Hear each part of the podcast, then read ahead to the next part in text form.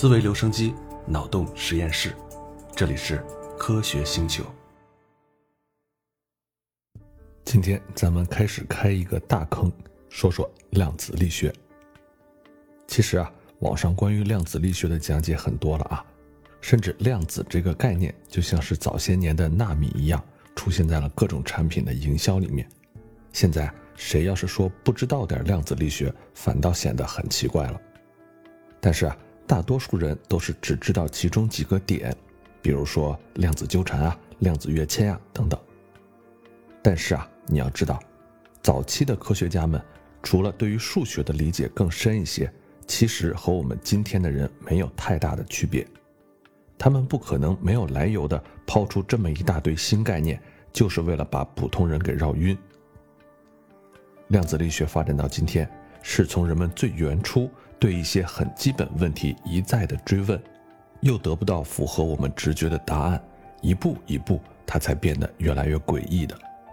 而那些起初发现的奇怪现象，以及人们对现象提出的假设，如果你从头开始跟着当时的科学家一起思考，其实是完全能理解的。所以啊，这个系列的节目，我的目标就是回到案发现场。带你去从头尝试理解量子力学的奇怪之处，再一步步走到今天最新的发展情况，让你能真的理解量子力学是怎么一回事儿。当然了，有一点你不必担心啊，我不会占用很大的篇幅去讲解历史，毕竟啊，咱们不是个历史栏目。我自己看科普书的时候，其实很不喜欢作者每次讲到一个科学家，都恨不得从他上小学时候的经历开始讲起。里面穿插着各种与科学无关的田野故事。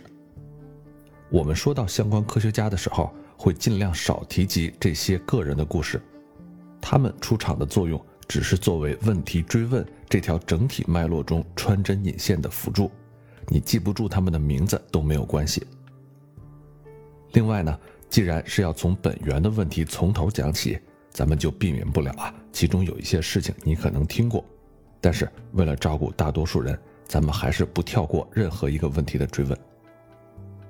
量子力学是一个被我们人类之中最聪明的一批大脑探索了一百多年的秘密。它所探讨的不是什么无关痛痒的哲学问题，而是关于我们生活的这个世界最最本源的秘密。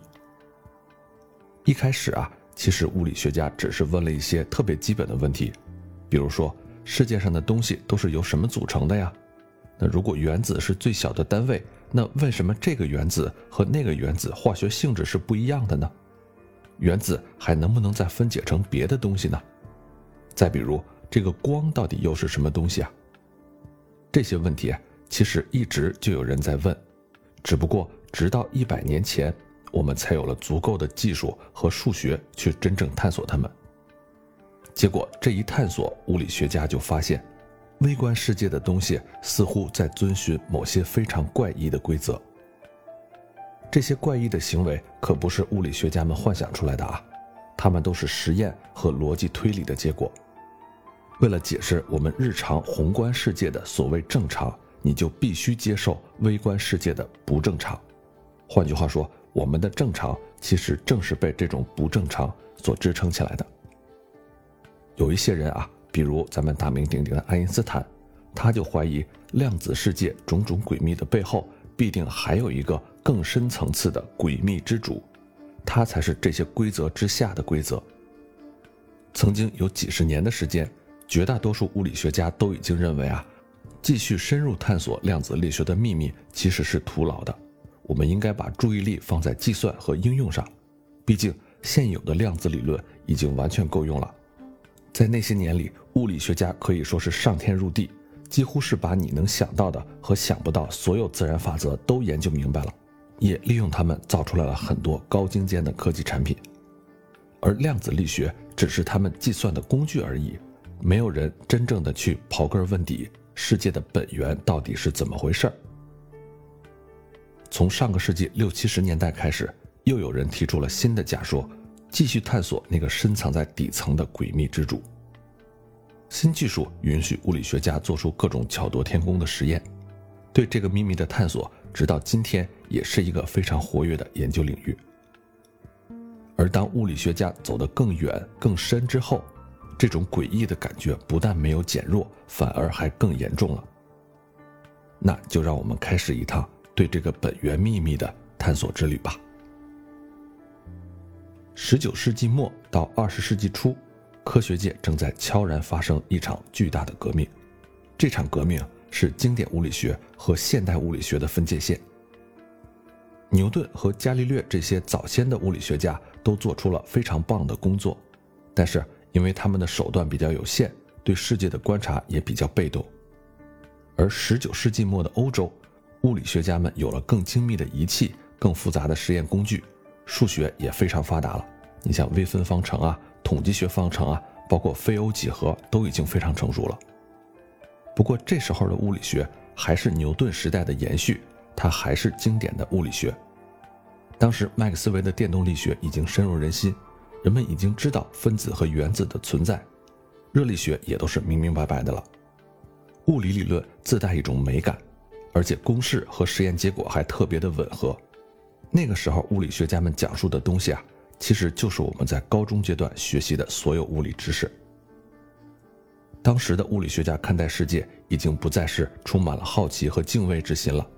他们认为世间所有的自然现象，我们已有的理论都可以解释。比如说光，光到底是什么东西呢？它的颜色是怎么来的呢？人们通过麦克斯韦的电动力学，马上就知道了，光其实就是电磁波，不同的颜色其实就是不同的波长和频率。人们知道光走直线，也可以互相交叉，它还具有能量。牛顿还知道太阳光不是单纯的白色。还可以分解成不同的颜色，等等等等。但是啊，那个时候的我们还是太无知、太自大了，仿佛是命运给人类选了一个特殊的日子。一九零零年元旦就在世纪之交，热力学之父凯尔文男爵威廉汤姆森在一个演讲中说道：“在已经基本建成的物理学大厦中，后辈物理学家只需要做一些零零碎碎的修补工作就可以了。”不过呢，在物理学晴朗天空的远处，还有两朵小小的、让人不安的乌云。这两朵乌云都和光有关。第一个呢，是光速为什么在各个方向都不变？我们知道啊，这个导致爱因斯坦发现了狭义相对论。另外一个就是关于黑体辐射。可能黑体这个东西啊，和你的想象有点出入啊。黑体其实也发光，只是。它不反射别的光，它发出的所有的光呢，都是它自身的光。你像太阳啊、烧红的烙铁啊，这些东西都是近似的黑体。黑体发出的光，因为不是反射的嘛，全部都是由它的热量导致的，也就是热辐射。物理学家就发现啊，黑体热辐射的光谱跟它具体是个什么东西没有关系，完全由温度决定。你看一眼它发光的颜色，就知道它的温度是多少。咱们知道啊，黄颜色代表温度稍微低一点，而蓝色的火焰温度更高，就是这么个道理。当我们给定一个温度，物理学家就能够非常精确地告诉你黑体辐射光的颜色。这个颜色呢，也就是频率，他们能给你精确地描述这个频率的分布曲线。那么问题来了啊。曲线为什么长成这样呢？它的背后被什么数学公式支配呢？当时的物理学家相信，世间万物的运行规则啊，背后都一定有一个公式在支配。这种思考方式其实是牛顿留给物理学最大的馈赠。那既然有了光谱曲线，物理学家就决定把公式给它推导出来。当时的热力学和统计物理学都已经非常发达了。物理学家们就假设啊，黑体的光是来自其中的电子振动产生的电磁波，那咱们就用统计力学算一算，这个公式就能推导出来了。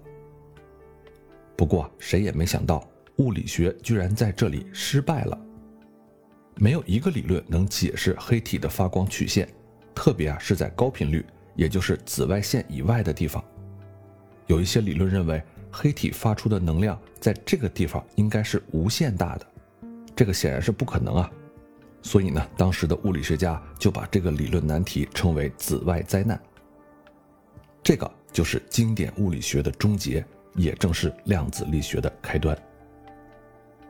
一九零零年，物理学家普朗克他就思考啊，既然物理解释不了紫外灾难，那咱们就先完全不管物理学，先在数学上给它凑一个公式出来，来描述这个曲线。咱们之前也跟你说过啊，物理学家就特别喜欢先观察现象，总结出一个规律，然后就参考这个规律凑出一个公式来。公式凑出来之后，再做做计算和变形。最终呢，在变形完成的公式里寻找大自然给出的底层规律。上一期我们说的 E 等于 mc 方就是这么推出来的。普朗克啊，就有如神助，竟然真的凑出来了一个公式。可是呢，从物理上来说啊，这个公式是解释不通的。他苦苦思索了好几个月，最后发现啊，必须满足一个物理假设，这个公式才能推导得出来。这个假设是这样的。电子振动产生无线电波的能量，它不是连续的，而应该是一份一份的。普朗克规定，每一份辐射能量的最小单位是由光的频率决定的。这个公式呢，就是 E 等于 hf。这里的 f 呢，说的是频率，h 是一个常数，也就是大名鼎鼎的普朗克常数。有了这个假设，高频率辐射光的一份能量，它就很大了。那根据热力学，它出现的概率就比较低，所以呢，高能辐射就没有那么多，这样就避免了紫外灾难。不过你可别忘了，这个公式是从数学的角度硬凑出来的，普朗克并不知道那个所谓的一份儿一份儿的能量到底意味着什么，因为啊，它不符合当时任何的物理理论，也完全不符合人们的直觉。后来用理论解释它的人是爱因斯坦。他所用到的实验叫做光电效应，咱们来说说这个光电效应啊。他是说啊，如果你把一束光照射在一块金属板上，有的时候呢，金属板会往外发射电子。那从表面上看呢，这还挺容易理解的啊。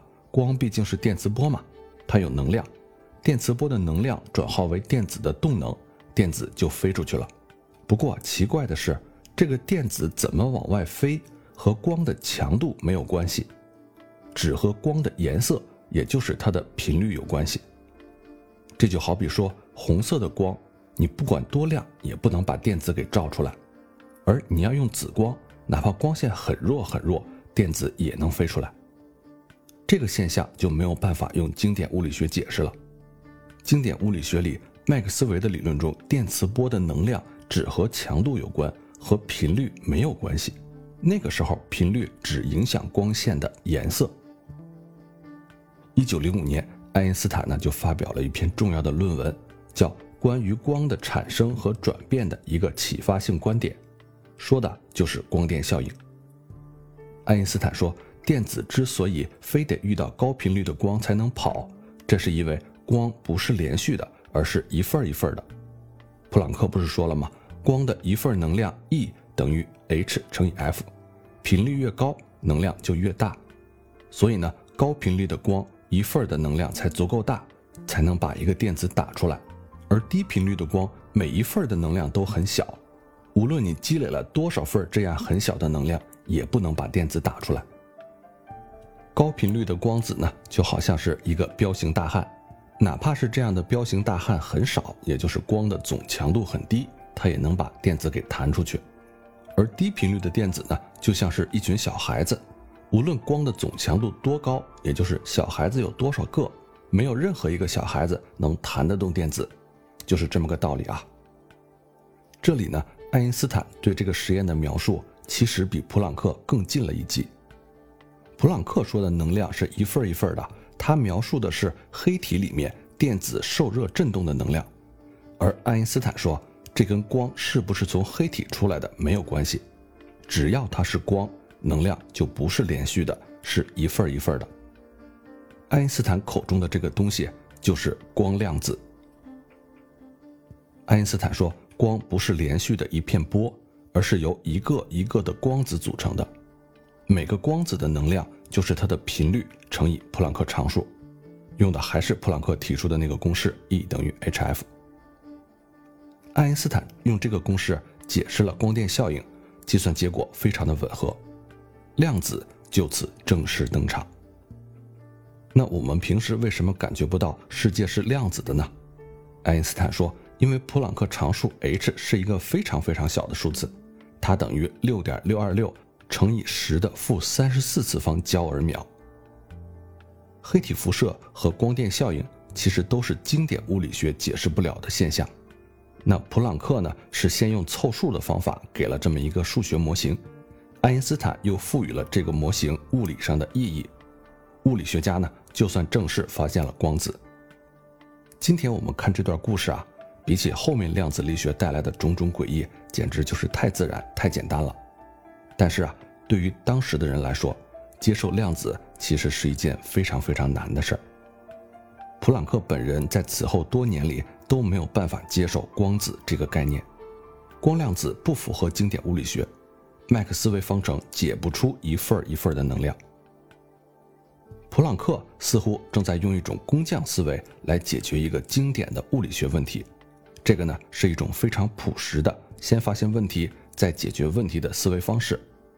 但是啊，随着事情的发展，他发现自己打开了一个潘多拉魔盒，盒子一旦打开，他可就管不了了。爱因斯坦提出了光子的概念，他肯定是新思想的拥护者吧？其实，还真不是。爱因斯坦终其一生都在反对量子力学，这个是后话了。这里面最反直觉的矛盾就来自于一个本源的问题：物质到底是不是无限可分的？从当时的直觉上来讲，物质应该是无限可分的。你看啊，物质是分子组成的，分子是原子组成的，原子是质子、中子和电子组成的，质子和中子又是夸克组成的。那接下来很简单的问题就是，夸克和电子又是由什么东西组成的呢？答案是，它们不是由别的东西组成的。现代物理学的标准模型认为，夸克和电子是基本粒子，它们不再可分。甚至啊，它们是一个数学结构。物质该怎么分，正是量子力学的重要开端。十九世纪末的科学家已经明确知道了啊，物质是由原子组成的，而且还把原子给分了类。门捷列夫就弄出来一个元素周期表，知道每种原子的化学性质。经典物理学很美好，人们并不急于知道原子还能不能继续往下分。这个时候。大自然就给我们人类抛出了两个小问题。第一个是居里夫人等人，他们发现铀原子能自发的往外发射某种射线。居里夫人把这个现象命名为放射性。放射性不是因为原子和原子之间的化学反应，而是原子自身的某种活动。科学家们就据此怀疑啊，原子内部应该还有什么我们没有发现的结构。第二个问题来自于约瑟夫·汤姆孙，他发现阴极射线中有一种微粒，这种小颗粒在外加的电磁场中会发生偏转。他意识到这种微粒是带负电的，并且把它命名为电子。这是人们第一次明确知道原子之中还有别的东西。原子是电中性的，那既然电子带负电，原子中必定还有带正电的物质。这个呢是人们推理出来的，汤姆森就设想了一个模型啊，现在我们把它叫做葡萄干布丁模型。你可以想象有一个球状的大蛋糕，上面呢点缀着一些小小的葡萄干，这个布丁蛋糕带正电，上面镶嵌的葡萄干带负电，它们之间电力达成了平衡，而原子一受热呢，电子们就会在蛋糕上振动起来，形成电磁波，并且对外辐射发光。这个模型听起来挺美好的啊，但是很快它就被证明是错的。汤姆森的学生卢瑟福在研究放射性的时候就发现，所谓放射性衰变，其实就是一种原子从自己的内部分裂变成了另外一种原子。某些放射性物质衰变的时候会发射一种高能量的射线，卢瑟福把这种射线称为阿尔法粒子。这个粒子在实验中有一个很大的作用。科学家们把它们当作子弹来用。卢瑟福啊，就在一九一一年做了个实验，拿这个阿尔法粒子轰炸金箔。这个金箔呢，就是薄薄的一层金纸。阿尔法粒子是非常高能量的子弹啊。那实验发现，绝大多数这样高能的阿尔法粒子直接就从金箔中穿过去了，好像什么也没有发生；而有少量的阿尔法粒子却发生了偏转，还有极少量的阿尔法粒子居然被金箔给反弹回来了。罗瑟福一开始就感到很震惊啊！一个薄薄的纸怎么能把子弹给弹回来呢？唯一的可能性啊，就是这张纸中散布着一些非常硬又非常非常小的东西。卢瑟福就断定，那个很小又很硬的东西是原子核。大部分子弹穿过去，少量发生偏转，极少量发生反弹，这个就说明原子内部根本不是什么葡萄干、布丁的结构，而是一个非常空旷的空间。原子几乎全部的重量都集中在中间很小的那个带正电的原子核上，只有那些碰巧靠近原子核飞过的阿尔法粒子才能被偏转，而只有正好撞到原子核的阿尔法粒子才会被反弹回来。卢瑟福根据实验的结果做了这么一番计算，他得出的结论是原子核只占整个原子万分之一的大小。他轰炸了很多种物质。发现不同原子的原子核电荷数和重量都不一样，并且呢，还发现了质子和中子的存在。于是啊，卢瑟福提出了新的原子模型，也就是我们在很多描述物理学的示意图中都会看到的那样，中间呢一个带正电的原子核，周围飞着几个带负电的电子。不过很不幸，这个模型还是错的。以至于啊，后来很多教科书上都不让用这个示意图了。卢瑟福的模型存在着两个很大的问题。第一个问题是电子带负电，原子核带正电，而正负电互相吸引。那为什么电子不会被吸引掉到原子核里面去呢？卢瑟福一开始说，这个是因为电子在绕着原子核做圆周运动，就好像行星绕着太阳转一样，离心力平衡了吸引力。但是啊，这个解释是错的。电子在做圆周运动，等于它是不断的改变速度的方向。而麦克斯韦电动力学告诉我们，带电物体的变速运动一定会产生辐射，从而损失能量。计算表明，电子应该一边转圈一边辐射，一边掉落。它可以在短短的十的负十二次方秒内就掉到原子核里面去了。而行星之所以可以围绕恒星运动而不掉下去，是因为它们几乎都是电中性的。这是第一个问题。还有第二个问题是，原子的确会对外辐射，但是原子辐射的光谱很独特，它不是连续的。如果你去随便搜索一下这种原子的光谱，就会发现每一种特定原子的光谱都是由一些好像有点规律，又好像没那么规律的线组成。这个光谱。后来也成了我们研究遥远星体构成成分的重要武器。当时有一位老师啊，找到了氢原子辐射光谱的一个规律。不过呢，这位叫巴尔默的老师啊，他是弄出了一个公式，但是这个公式纯粹是凑数凑出来的，没有人知道它背后的物理学意义是什么。我们需要一位物理学家来赋予这个公式意义。一九一二年，量子力学未来的掌门人。尼尔斯·波尔出手了，他就拿着巴尔默凑出来的这个公式，突然就想起了普朗克和爱因斯坦量子化这个动作，于是啊，当下就决定把原子中电子的轨道也给来个量子化。你看啊，我们在节目里把普朗克、爱因斯坦和波尔的工作连起来说，你会觉得波尔去参考他们两个的工作成果还挺自然的，但其实，在当时来看，波尔能想到这一点是非常不容易的。首先就是他们的工作之间相隔着将近十年的时间，其次呢，爱因斯坦他们说的那可是关于光的事儿，而在这里波尔研究的可是关于原子的事儿，那个时候可没有人觉得光和原子有啥关系呢。我们来看看波尔是怎样思考的，他一共提出了三个假设。第一个假设，电子平时是按照特定的轨道运动的，每个轨道都有自己的能级。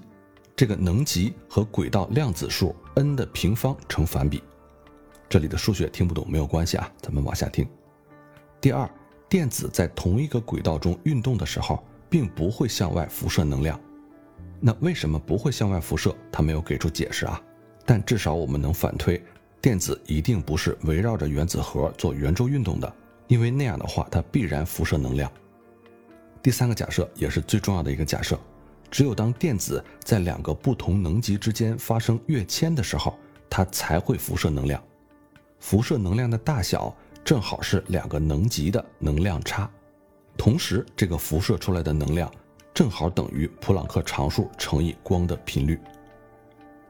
波尔的这个模型完全解释了巴尔默的谱线公式，而且还能计算出尚没有被发现所有的谱线。我们再倒回去看看爱因斯坦他们的光电效应啊，光电效应不是说外来一个高能量的光子可以把电子打飞吗？那需要多大能量呢？正好是那个电子所在能级的能量。波尔的解题思路和普朗克、爱因斯坦非常相似，都是先有实验结果，再凑数，最后再来个量子化。但是这种方法在经典物理学中虽然很好用。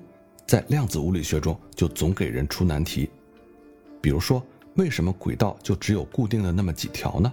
为什么电子不能待在两个层级之间呢？为什么电子在轨道中就不往外辐射能量了呢？那跃迁又是怎么一回事呢？一个高能级的电子为什么会自动的突然的跃迁到低能级去？它跃迁的路线又是怎么走的呢？这一切都非常的诡异。物理学家们隐隐感觉到，他们正踏上一条诡异的不归路。量子世界必定有一套自己独特的规则，是经典物理学不能包括的。到目前为止啊，都是实验结果倒逼物理学去改革。物理学家都是不得不接受一个事实，然后手忙脚乱地凑出来一个模型，很被动啊。这个局面可不行，理论物理学家需要主动出击。那么，量子物理学给理论物理学家带来的第一个挑战，就是光的粒子属性和波属性之间的巨大矛盾。首先，我们得说啊，为什么物理学家是这么相信光是一种波呢？理论上的原因是这样的啊，麦克斯韦方程解出来了电磁波，然后呢，大家一看电磁波的速度，它正好是光速，所以就合理猜测光就是一种电磁波。但是呢，光有这个理论不行。我们还需要更直接的证据。英国的托马斯·杨做了一个著名的实验，叫双缝实验。后来呢，大家就把它叫做杨氏双缝实验。这个实验我们在初中的时候就做过啊。他呢用蜡烛作为光源，弄了一块遮挡板，在遮挡板的中间开了两条缝，烛光透过两个缝隙之后，打在后面的屏幕上，会形成一片非常漂亮的条纹。这个条纹是明暗相间的，循环很多次。如果光是像牛顿想的那样，只是走直线的一个一个的粒子，就如同连续发射的子弹那样，那我们无论如何也得不到这种条纹，子弹只会集中打在缝隙的正前方，形成两道亮纹。但如果你把光想象成某种波动，这个实验结果就容易理解了。咱们用水波来打个比方，你就明白了啊。一个水波通过两个孔涌出来，就在水面上形成了两个水波。水波都有波峰和波谷，两个波的波峰或者波谷正好叠在一起就会加强，而反过来波峰和波谷相遇就正好相互抵消。光波也是这样，屏幕上的条纹亮的地方就是两个波加强了，暗的地方呢就是两个波互相抵消了，这个就叫两个波的干涉。那根据光的波长和屏幕到双缝的距离。干涉条纹哪个地方明，哪个地方暗，都是可以精确计算出来的，理论和实验是完全吻合的，所以啊，人们就认定光它当然是一种波。可是我们前面说的黑体辐射和光电效应的实验，明明又说光是粒子，粒子怎么干涉呢？一个东西怎么可能它又是波又是粒子呢？这个问题还没有得到答案，紧跟着路易·德布罗意又发现新问题了。他读博士期间就学习了相对论，了解了光量子学说，还亲手参与了光电效应实验。他还知道波尔原子模型里的电子行为很怪异。德布罗意把这两件事放到一起，经过思考啊，就提出了一个大胆的想法。他说，电子的行为这么怪异，或许是因为电子也有波的一面呢。他可能觉得这个设想还不够大胆，于是呢，就在博士论文里提出了一个猜想的公式。这个公式是说，电子也好，质子也好，中子也好，无论什么物质，都满足波长等于普朗克常数除以动量。换句话说，不只是光，所有东西都有波动性。咱们来看看他写的这个公式啊，说波长 lambda 等于 h 除以 p，这个 p 呢又等于 m 乘以 v，也就是 lambda 等于 h 除以 mv。其中呢，这个动量 p 等于 mv，说的就是质量乘以速度。注意啊，这个公式自动包括了光子。根据狭义相对论，E 等于 mc 方，光子有个等效质量 m，那么 p 等于 E 除以 c，再考虑到波长 lambda 乘以频率就等于光速，代入德布罗意的公式，正好就变成了 E 等于 hf。这么绕了一圈跟普朗克和爱因斯坦的公式一模一样。公式你听不懂没有关系啊，咱们直接说结论。经过这么一番数学上的倒腾，德布罗意等于是提出了一个统一的物质波理论。爱因斯坦当年就说啊，德布罗意的发现可能揭开了大幕的一角。当时的双缝实验精度不足以证实这个猜想，因为电子实在是太小了，两个缝隙要离得非常非常近。近到是电子波长的几倍才能产生干涉，当时的实验设备没有那么精密了，于是德布罗意想到了一个办法，就是晶体散射。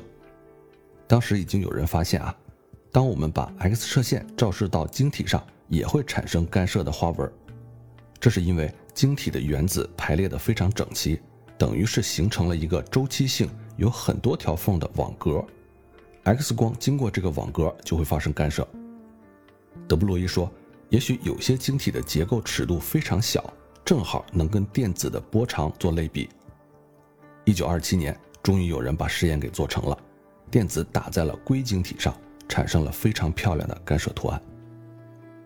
人们就根据这个实验算一算硅原子之间的距离，再算一算电子的波长，再比较一下生成的干涉图案，结果非常吻合，丝毫不差。所以，电子真的是波。德布罗意做到了这一点，说电子和光子其实是一回事儿，这个就是著名的波粒二象性的由来。但是啊，我们仔细想想，物质既是波又是粒子，这个是什么样的一种行为呢？如果电子就是一个小点儿，它是怎么个波动法呢？那如果电子根本不是一个点儿，而是一片波动的云，那为什么我们每次都正好捕捉到一个点呢？从一片云到一个点。这个瞬间的变化又是怎样发生的呢？我们没有办法直接观察电子，就只能观察它的行为，这就还得通过实验。一九六一年，物理学家终于用电子做成了双缝实验，甚至做到了每次只发射一个电子。哎，更诡异的结果出现了，哪怕每次只发射这么一个电子，当我们积累的电子多了以后，屏幕上也出现了干涉条纹。那所谓波的干涉是从两条缝出来的两个波互相叠加的结果，那一个电子怎么能互相干涉呢？唯一的可能啊是这个电子同时通过了两条缝，自己和自己发生了干涉。那这个波就和我们理解的空间上发生波动的水波完全不是一回事了。好了，这下子量子力学的潘多拉魔盒被正式打开了。如果说当时的物理学家已经被整懵了，那后面量子世界一系列更加诡异的现象，真的会让他们无比怀念这个单纯的时代。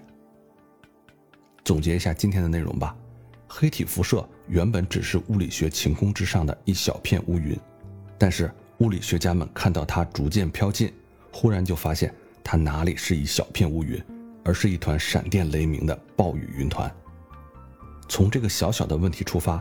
人们揭示了电子光的波粒二象性，但这并不是终点，而是一个让乌云越来越大的起点。科学家们发现了电子的波动性，但电子又到底是什么呢？电子为什么又能自己和自己干涉呢？一个答案带来的不是问题的终结，而是更多的问题。物理学面临了一次大的危机，但是危机之后，我们会迎来一个崭新的世界。这个新世界的大幕刚刚被揭起一个小角，后面更精彩的故事，咱们下期再接着聊。